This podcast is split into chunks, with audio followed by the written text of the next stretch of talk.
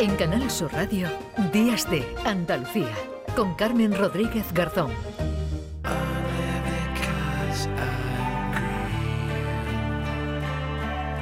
Y hablamos ahora, como les anunciábamos al principio, de un trabajo conjunto que han llevado a cabo dos grupos de investigación de la Universidad de Córdoba y que ha conseguido convertir de forma simple, bueno, ahora escucharemos cómo es ese proceso y con menos consumo de recursos, los lodos de depuración de aguas residuales en carbón activo, que es un material que tiene propiedades absorbentes y que se utiliza en una gran variedad de procesos industriales. Saludamos a esta hora a María Ángeles Martín Santos, que es profesora de Ingeniería Química de la Universidad de Córdoba. María Ángeles, ¿qué tal? Muy buenos días. Hola, buenos días. Vamos, vamos a ir por pasos. Explíquenos de forma que podamos entenderlo cómo es el proceso, cómo es ese proceso de transformación de esos lodos de depuración de aguas residuales en carbón activo. A ver, lo, primero que hay que decir es que los lodos son un residuo a fecha de hoy que se intenta valorizar por todos los medios porque se genera en muy grandes, en grandes cantidades, ¿no? en grandes volúmenes en el tratamiento de las aguas residuales. Como se genera en el tratamiento de aguas se mm. genera con mucha humedad. Y por lo tanto, el primer paso es secar ese lodo. Eh, bueno, existen técnicas perfectamente diseñadas y dimensionadas, incluso a escala, para secar eh, materias primas con el contenido de humedad del 80% aproximadamente que puede tener estos lodos.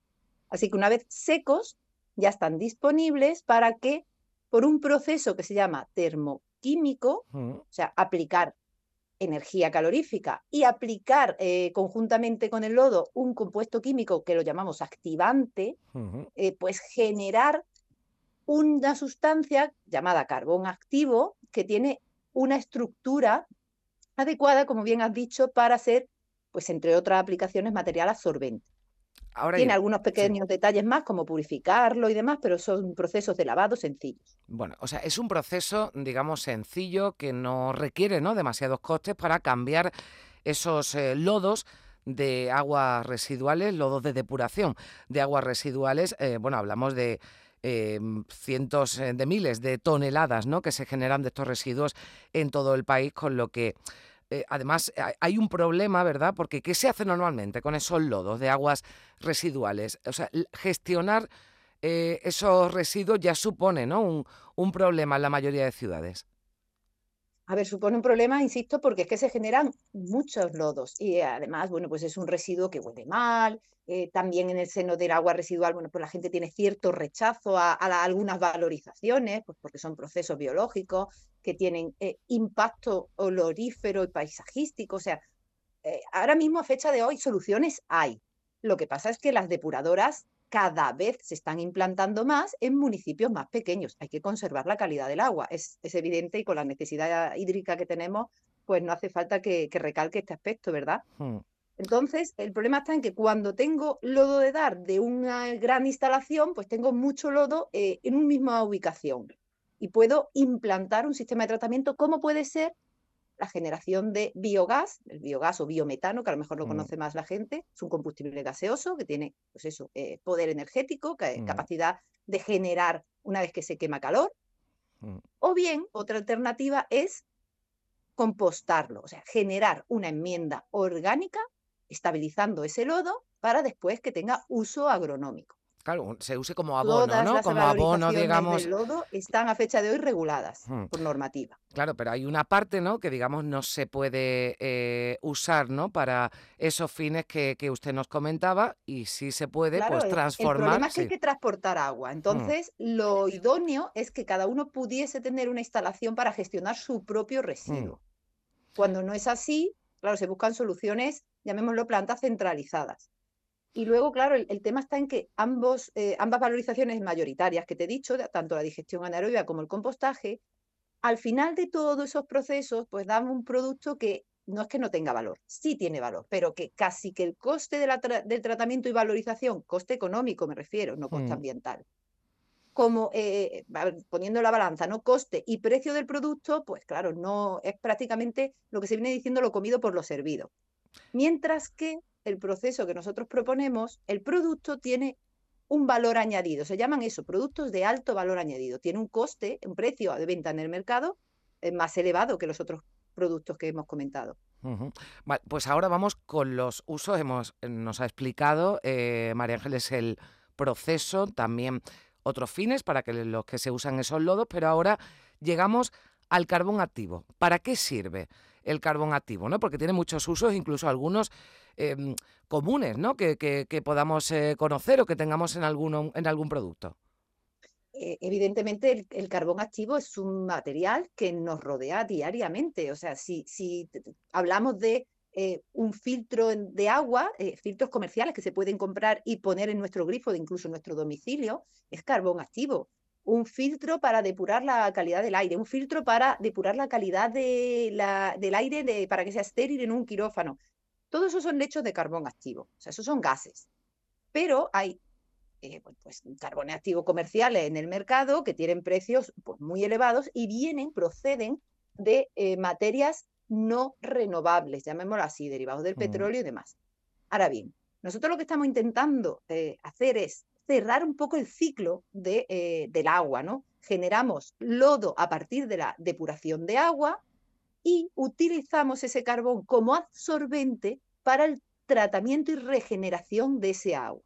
Y por otro lado, para el tratamiento de los gases de las emisiones odoríferas de esas instalaciones, de esas EDAR que se llaman, estaciones depuradoras de aguas residuales.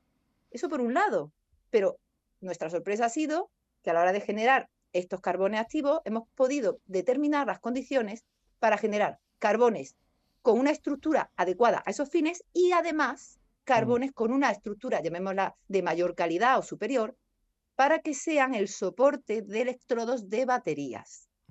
Sabemos que el coche eléctrico y otras aplicaciones de las baterías eh, están ahora en boca de todos, puesto que queremos eh, hacer un cambio ¿verdad? en el mercado energético.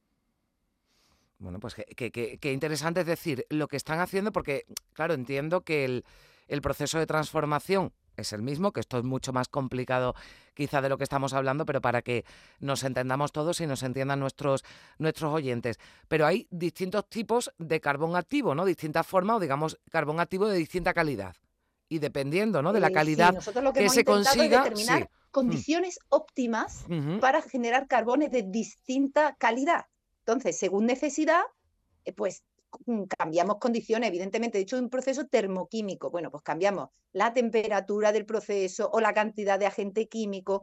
Evidentemente es una cosa un poco más compleja de la que he explicado, hmm. pero el proceso siempre es un proceso, llamémoslo de una única etapa, frente a lo que hemos encontrado en bibliografía, que habla de múltiples etapas que complican enormemente el proceso y además incrementan el coste de hmm. recursos. Esto ha sido una investigación, eh, María Ángeles, de dos, grupos de la Universidad de, Córdoba, pero ¿esto ya se está aplicando o es fácilmente aplicable, por ejemplo, pues a una, a una industria? Mm, ¿En qué, ¿En qué fase está este, eh, este proyecto? A ver, eh, a nosotros nos encantaría que a nuestra puerta llamara ahora mismo una industria que dijera quiero fabricar baterías o quiero fabricar carbón activo para ponerlo en el mercado. Evidentemente, ahora mismo de lodo no se está haciendo a escala industrial pero como bien he dicho, ahora mismo está cambiando enormemente el mercado, pues agua, regeneración de aguas, está todos los días en, las noticias, ¿verdad? En la prensa, porque tenemos déficit hídrico y tenemos que cuidar ese recurso. Y energía. O sea, son los dos frentes que ahora mismo, eh, bueno, pues están sufriendo, digamos, una mayor eh, transformación y sabemos que en función de la necesidad siempre se da la implantación. Si hasta ahora ha habido otras fuentes para generar carbón activo distintas, no ha sido necesario utilizar esta. Pero la economía circular y el uso de residuos como recursos es cada día más frecuente. Así que esperamos, mm. no en mucho tiempo, sabemos cómo evoluciona el mercado, ¿no? Pero no en mucho tiempo poder ver y poder adquirir en el mercado pues carbón activo de, esta fuente, ¿no? De, esta fuente mm. tan abundante como el lodo. Bueno, pues eh, ha sido desde luego muy interesante la conversación de este proyecto. Esperemos que también tenga esa aplicación, ese uso ya fuera de, la universidad, fuera de ese laboratorio, pero yo le agradezco mucho que nos lo haya explicado también para que lo entendamos. María Ángeles Martín, eh, profesora de Ingeniería Química de la Universidad de Córdoba. Gracias por estar con nosotros. Un saludo.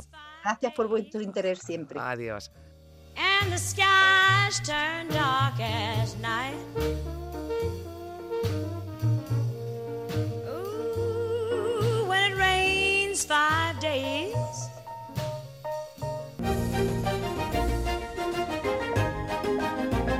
En Canal Sur Radio, Días de Andalucía, con Carmen Rodríguez Garzón.